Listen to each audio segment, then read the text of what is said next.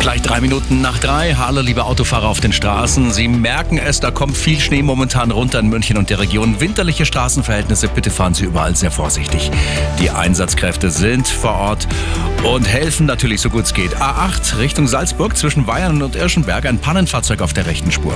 A9 Richtung Nürnberg Gegenstände, die liegen zwischen Kreuzneufahren und Allershausen.